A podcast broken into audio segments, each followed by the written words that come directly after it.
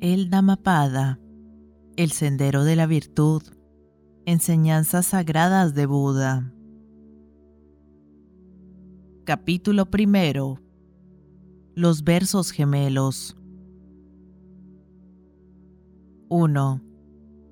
Las condiciones en las cuales nos hallamos actualmente son el resultado de nuestros anteriores pensamientos.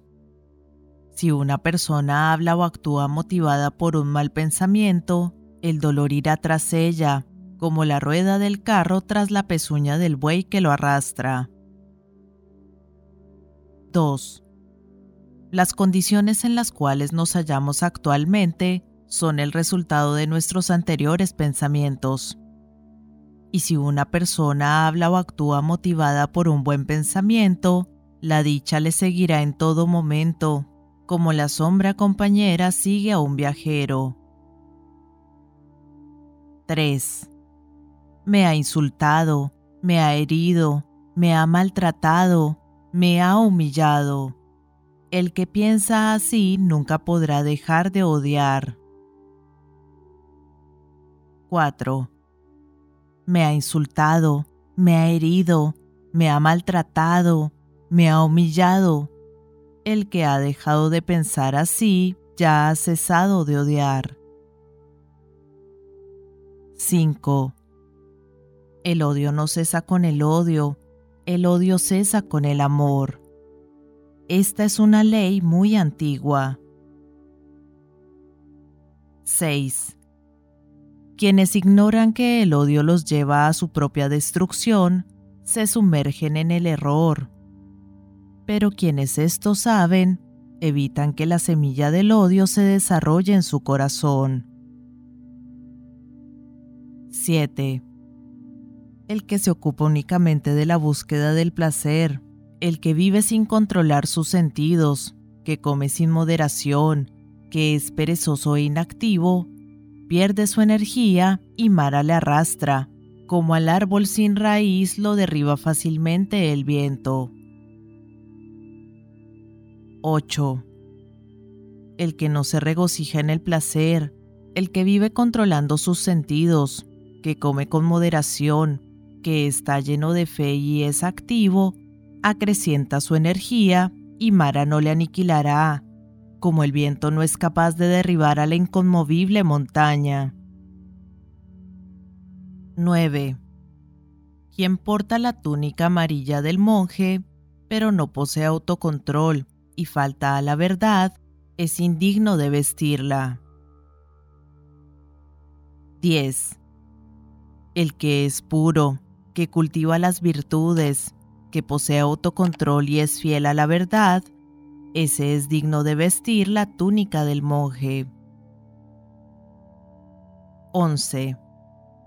Los que en la realidad ven la ilusión y en la ilusión ven la realidad, se entregan a bajos pensamientos y jamás alcanzan la verdad.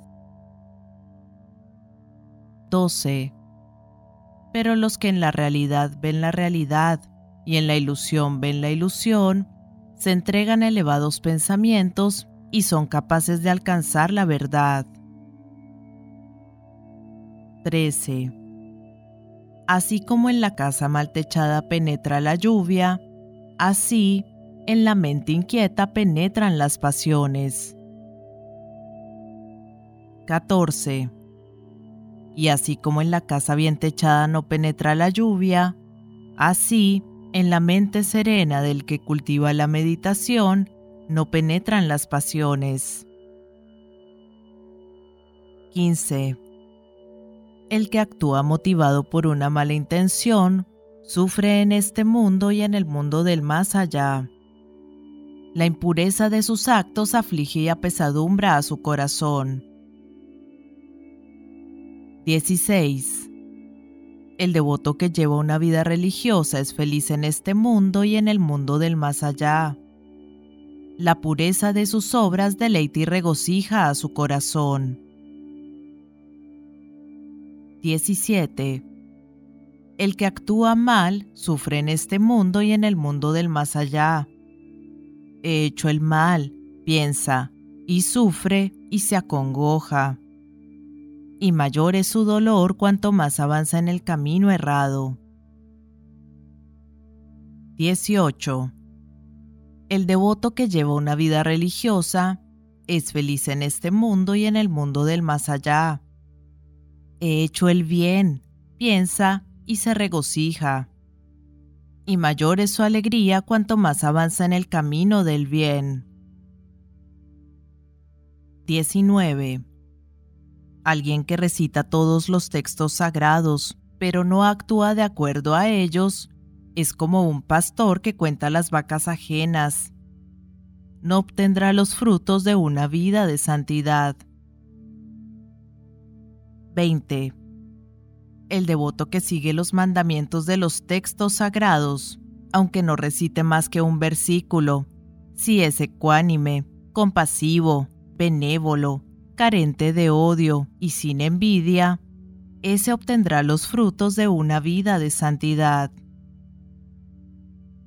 Aquí finaliza el primer capítulo titulado Los versos gemelos.